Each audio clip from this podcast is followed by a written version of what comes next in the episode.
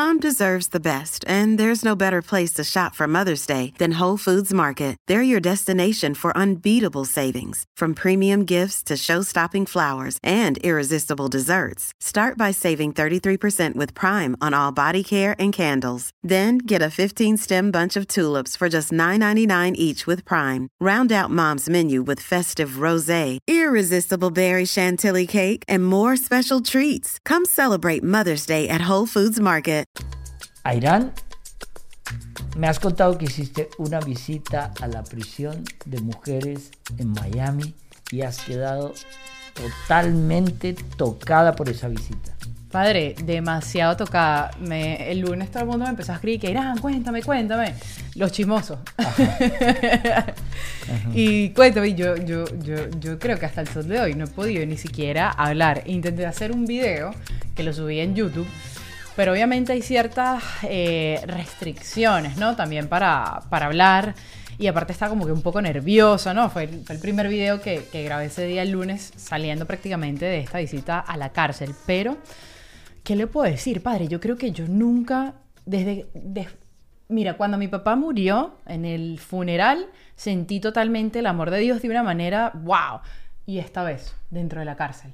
Son los dos únicos lugares que yo puedo decir, pero una cosa como el Espíritu Santo, como que, que algo te abraza, eh, tú solo lloras y lloras de la nada. Eso era lo que yo estaba sintiendo. Cuando yo tenía por ahí 13, 14 años, En blanco y negro. sí, había un grupo de jóvenes que visitábamos la cárcel todos los sábados. Ajá. Y les llevábamos cremas dentales, jabones, cosas. En, en nuestros países se acostumbra a esto. Aquí es un poco más complicado. Claro. Pero una de las cosas que me impresionaba era cómo ellos vivían, muchos de ellos, un arrepentimiento muy profundo por el crimen que habían cometido. Porque había sido un instante de ira, un instante de rabia, un instante de celos, un instante de, de brutalidad. Pero ahí es cuando uno entiende que eh, alguien decía que la iglesia, la, la prisión está llena de, de eh, inocentes que no tuvieron para un buen abogado. Pero cuando tú pudiste hablar con estas mujeres, cuando escuchabas cada drama de la vida de ellas, ¿cómo sentías que tocaba tu corazón? Eh, dio en el clavo, como buen periodista, padre. bueno, eh, ustedes saben que uno hizo el retiro de Maús y lo que en Emaús pasa, ahí se queda, pero cuando se lleva a Maús a las cárceles no se hace el mismo retiro, exactamente porque hay cosas que no puedes hacer, como por ejemplo cerrar los ojos, en fin. Y en algo que hicimos, como el almuerzo, que no estoy revelando nada, me pude sentar con todas ellas. Y yo no sé, padre, pero esas mujeres se abrieron, se abrieron, se abrieron. Y hay varias que tienen una eh, cadena perpetua, o sea, hasta que se mueran, van a estar ahí en la cárcel. Y muchas con crímenes, qué sé yo, mataron a sus hijos, padre, así mismo. Y yo decía, siento, e- ella es como usted dice, era tanto el dolor que ella decía, es que necesito es una segunda oportunidad. Y uno lo sentía, padre, ¿sabes? De una manera que esas mujeres ya llevan una 40 años ahí adentro. Ella me dice, Irán, yo, yo ya he pagado esto, o sea, tú no sabes lo que aquí se vive, esto es un infierno, me dijo, Irán, yo sé que el Señor en su misericordia me ha llevado para el cielo, porque aquí lo que sigue es un infierno, peleas, tienes que pelear por tu vida cada día. Y yo dije, wow, y eso es aquí, imagínense, en los Estados Unidos donde también hay tantas eh, reglas y, cosas y supuestamente son mejores las cárceles acá, las prisiones, pero se sentía demasiado arrepentimiento, padre. Yo no, yo, yo sé que mucha gente que esté viendo esto dirá, pero ah, si mató a su hijo y tal y aquello, pero no te puedo explicar. Es como si el Señor te hiciera, te cambiara el corazón en ese momento y se pone, y, y en ese momento tú tienes el corazón de, de Jesús y lo sientes de una manera que tú dices, amén, tienes razón. ¿Qué te deja en el corazón esta visita? Es como decir, tienes que iniciar algo, ¿qué puedes hacer? Sí. ¿Cómo puedo colaborar? Sí, no, sin duda alguna, yo salí de ahí, como saben, eh, pensando cómo se puede ayudar. Una de las grandes cosas que vi es que estas mujeres, por ejemplo, la, la que tiene mínimo son 10 años ahí, para o con las que yo estuve hablando, mínimo 10 años. Me dice, Irán, aquí este, hacemos como que algunos cursitos, pero eso duran un mes. De, hay un curso, bueno, que dura dos años de cosméticos. Y si quieres estudiar, por ejemplo, administración de empresa, business administration sería en español. eh, En se- inglés. eh, ajá, en inglés. Lo puedes estudiar por correspondencia, pero es una cosa toda complicada. Casi que tienes que salir de la cárcel y te registrar y volver. O sea, no tiene sentido o tienes que pagar una millonada que ya me dice, o sea, estoy aquí. O sea, prácticamente robé porque no tengo plata. O sea, y como... Y, y me decían, ¿qué, qué hace uno? O sea, ¿qué, qué haces cuando vuelves y sales a la calle? Me dijo una, Airán, caes en lo mismo, porque esa mujer ya ha estado muchas veces allá adentro. Caes en lo mismo, o sea, no hay ningún programa, no hay nada. Entonces yo empecé a pensar, oye, ¿por qué no eh, poder crear algo con la Iglesia Católica para poder hacer un programa, no sé, de, de- de- de reinserción en la sociedad? El otro día lo comentábamos, padre, ¿se acuerda? Que usted me dijo lo del leproso. Cómo el Señor, cuando tocaba y sanaba al leproso, lo reinsertaba de nuevo en la sociedad. Para- Es que aquí hay algo bien interesante. Eh, Alguien decía que todo norteamericano siempre tiene un pie en la cárcel. Sí.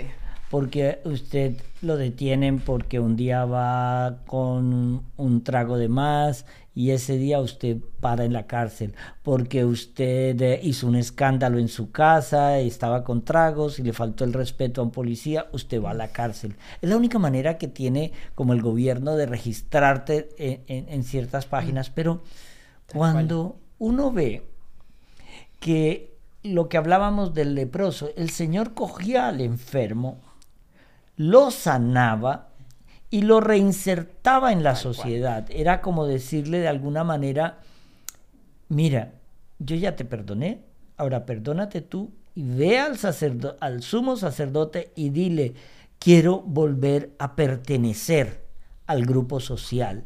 Pero aún a alguien que salga de la cárcel, ese, para ese proceso es muy difícil, Total. muy cruel, muy duro, porque aún la familia le da la espalda.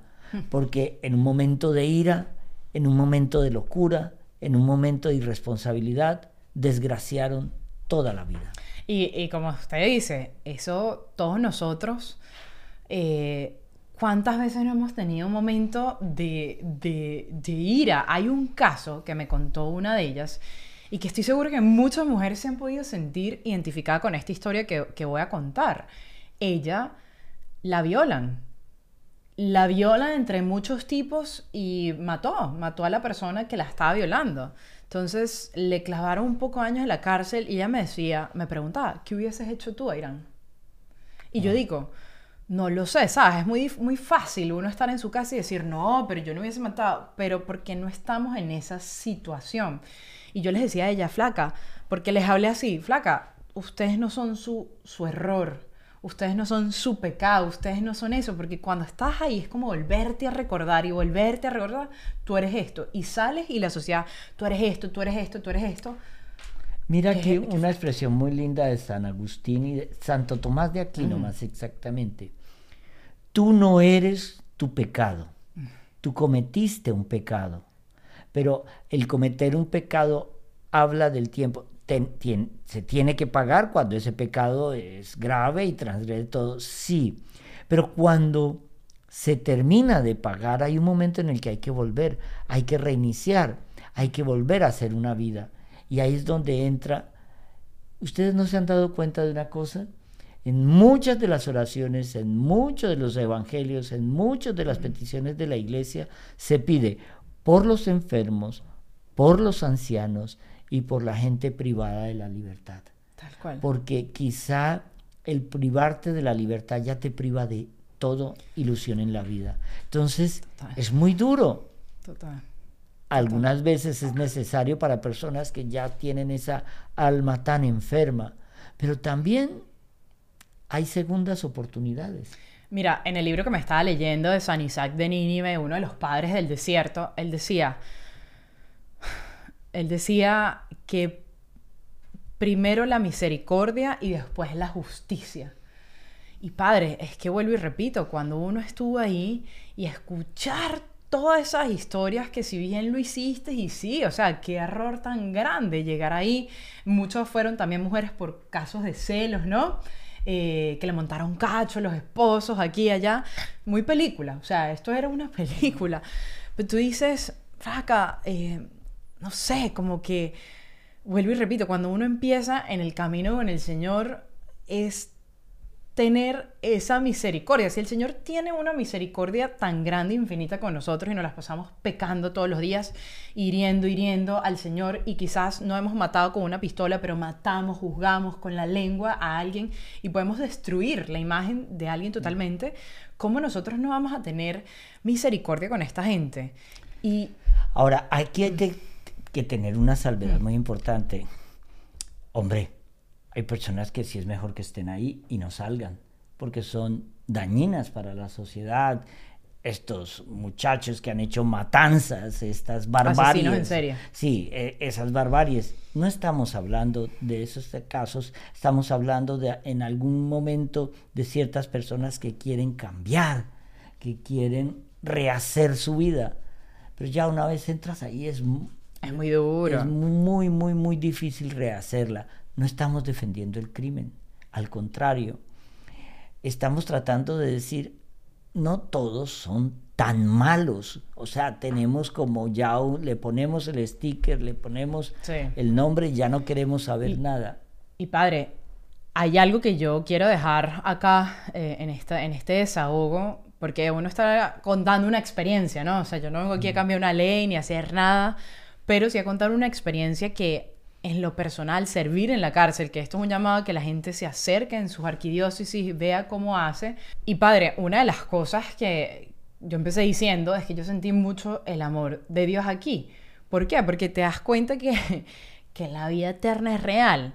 Me acuerdo que hace cinco meses, cuando me dijeron que iba a servir, nos pusieron una preparación. Cinco meses, preparándonos toda la semana. Cuando se empezó a acercar el, el día del retiro, me dijeron, Irán, tú vas a hablar y vas a abrir. Y yo dije, nah, empecé a sudar frío, Señor, pero ¿yo qué? ¿Sabes?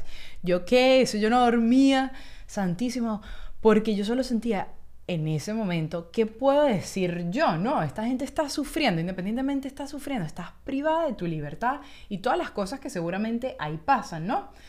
Y yo decía, no sé, hasta que obviamente entendí, es que, flaca, Airán, tú no vienes a hablar de ti, tú vienes a hablar del amor de Dios y la experiencia de Dios. ¿Y qué es lo que yo he aprendido en todo este tiempo? Que el Señor nos dice que hay vida eterna y que Él vino por la salvación de nuestras almas. Entonces yo empecé la charla diciendo, ¿ustedes saben quién era un revolucionario de verdad? Jesús de Nazaret. El pana, un revolucionario. Él llegó y dijo, ¿sabes qué? Aquí no es que todo el mundo vamos a ser feliz y vamos a tener paz. No, él, él llegó diciendo que iba a haber división. Aquí va a haber división y yo lo que busco es la salvación de tu alma. Entonces cuando yo empecé a hablar de eso fue como darle paso a la vida eterna, porque imagínate con esa mujer que tiene cadena perpetua, ¿tú qué le vas a traer? Ah, mire, te traje el ojo de Horus, o el azabache, o te traigo, el, eh, no sé, haz un mantra. Eh, no, todas esas cosas se cae. El horóscopo. el horóscopo te dice, vas a salir la semana que viene. No.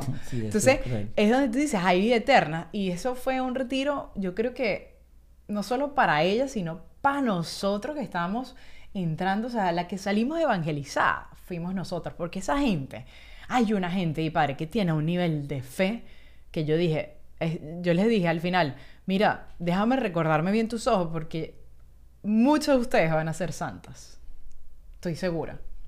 Estoy segura. Y yo lloraba, pero yo decía, Señor, gracias por permitirme la posibilidad de estar conociendo a santas ojo, estoy contando mi experiencia, ¿no?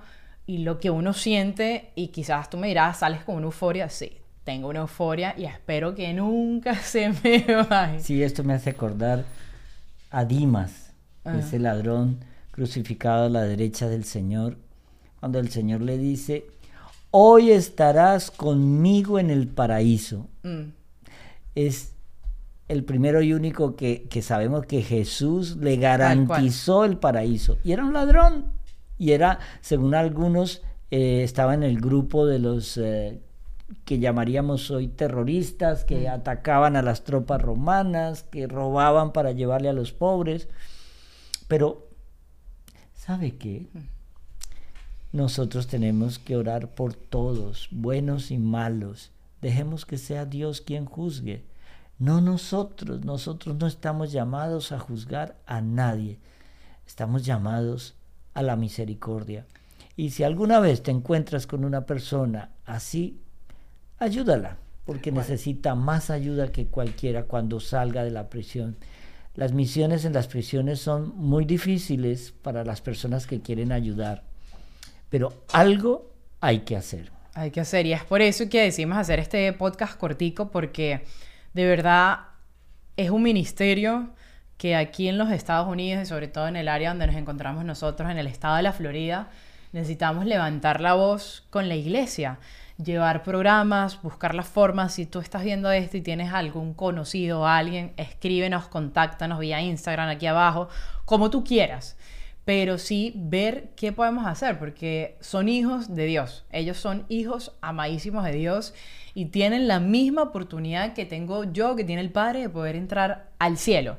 Y como les dije, esa gente está pagando, yo le decía, y yo no sé si esto está correcto o no, Padre, pero el purgatorio. O sea, esa gente está pagando el purgatorio. Es que cuando escuchas los dramas, y, y padre, disculpa que lo interrumpí ahí, pero, o sea, cuando tú le preguntabas qué te llevó a eso, nah, o sea, uno a veces es muy bendecido. Claro, es que quítale el a veces y ponle refuerzo en muy bendecido, porque nunca sabemos con el dolor que otro actúa, ni con el nivel de heridas que carga. Mi papá tiene un dicho muy, muy bonito que decía, levantando las enjalmas del mm. caballo se ven las mataduras. Y es así. Nosotros tenemos que ayudar y brindar. No estamos defendiendo ni haciendo apología de nada, ni defendiendo a asesinos en ser. No, no, hay una justicia y esa justicia se tiene que cumplir. Pero eso no deja de ser que es algo muy duro de cruzar por un error de un momento. Tal cual, tal cual. Así que nada, eso, como les digo, cuántas veces uno, y yo decía en el video pasado, uno no, no ha manejado borracho o ha tenido un familiar que ha manejado borracho. Porque hay muchas historias ahí que manejaste borracho y mataste a alguien. Entonces, yo creo que es un llamado, más allá de aquí, de hablar, de comentar qué es bueno, qué es malo, es qué estamos haciendo nosotros, o sea, y en nuestro entorno, un llamado a, estamos juzgando, estamos siendo misericordiosos, me estoy poniendo en los zapatos del otro o no me estoy poniendo en los zapatos del otro. El famoso podcast este de ¿qué haría Jesús? Toca hacerlo ahí. O sea, ¿qué haría Jesús? Y yo decía, por favor, Señor, que cuando me vean a mí eh, ahí adentro puedan ver, aunque sea un poquito de ti. Yo sé que estoy mal, yo, yo soy mala, pero que por lo menos en ese momento vean un poquito de ti, que, que haya esperanza, porque eso es lo que nos viene a traer Jesús. esperanza. Eso es todo. Este, este podcast va a rebotar y se va a ampliar porque sé que muchos van a escribir, que, ¿sabe que A todos esos recordemos una cosa, cuando rezamos el Padre nuestro, una de mm. las partes más importantes es, Señor, perdona nuestras ofensas, como también nosotros perdonamos a los que nos ofenden. Amén. Amén, amén. Bueno, nada, gloria a Dios, me desahogué. Gracias, Padre, por la oportunidad. Aquí estamos. Amén.